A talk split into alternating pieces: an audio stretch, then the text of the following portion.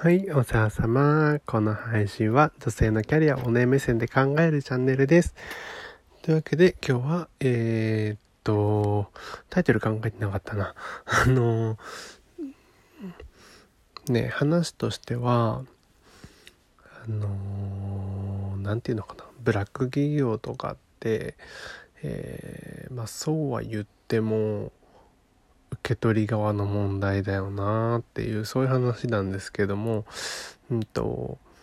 やっぱねうちの妻はまあこれはねそもそもこの配信このテーマで話そうと思ったのは妻のキャリアを止めたくないっていうところ妻の好きな仕事っていうのをずっとやってもらうためにどうしたらいいかっていうところからスタートしてるので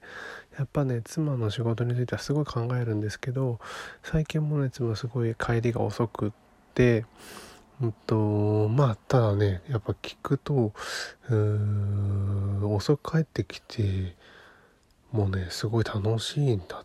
てやっぱり楽しいのは楽しいらしくって家に全然いないけどごめんねみたいな 感じで言っててあの本当に楽しくて助かってるみたいなことを言ってくれるんですけど、うん、でもやっぱこっちとしてはね心配じゃないですかたくさんこう働いてさ例えばそんなにお給料も残業代とかが出るわけでもないし、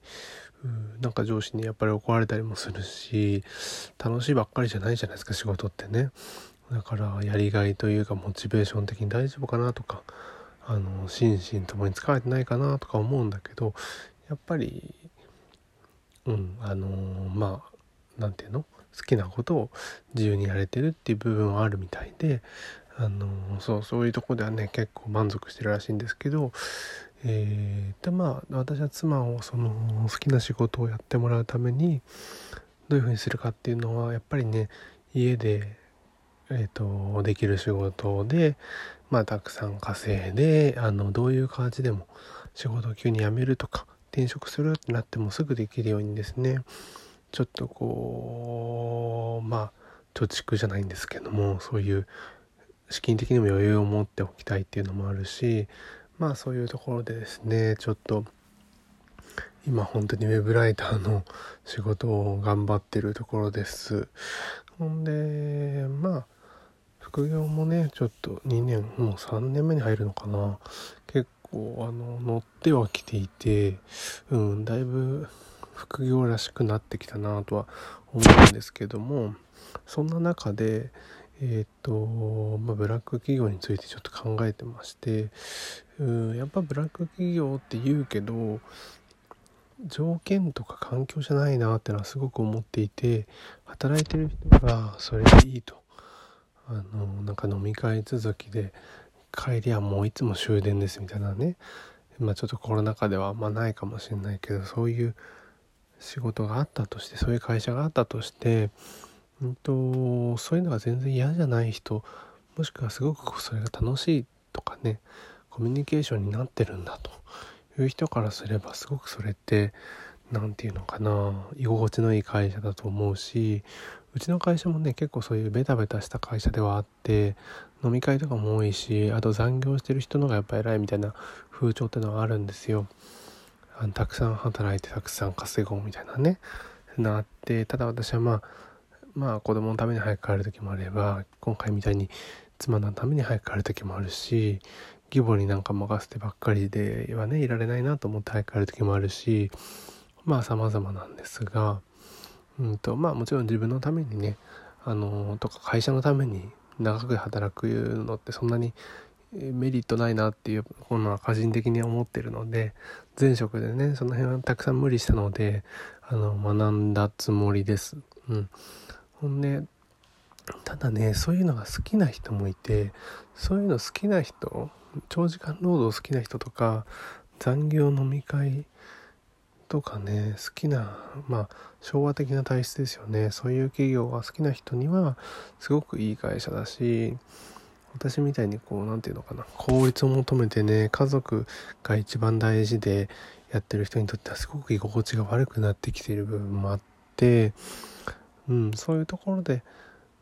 あのあブラック企業って一概にはねこういう風にできてるのかななんていうのをね今日思ったのでちょっとお話ししました。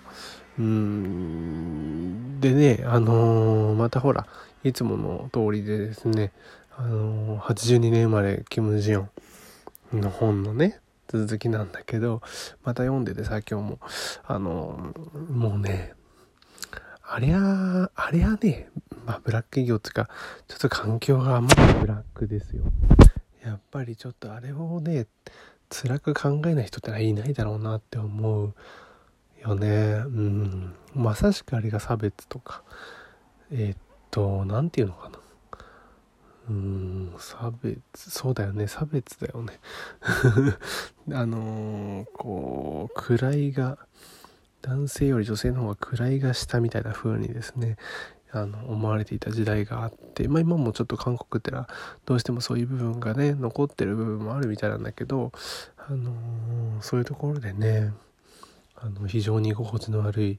悪さを感じる人も多いんだろうなというふうに思います。でそれやっぱり読んでて思うのはどっかこの世界に私が知らないだけで日本とかねもしくは自分の会社とか自分の家とかにもそういう部分っていうのは残ってる可能性が残ってるっていうかねそういう部分がある可能性もあるということを考えるとやっぱりきちんと一個一個見直してあのー、見えるところから改善していかないといけないななんていうのはね思いました。うん、というわけで今日はねブラック企業とその感じ方についてですねお話をしました。というわけで最後までいらしてくださりありがとうございます。じゃあまたね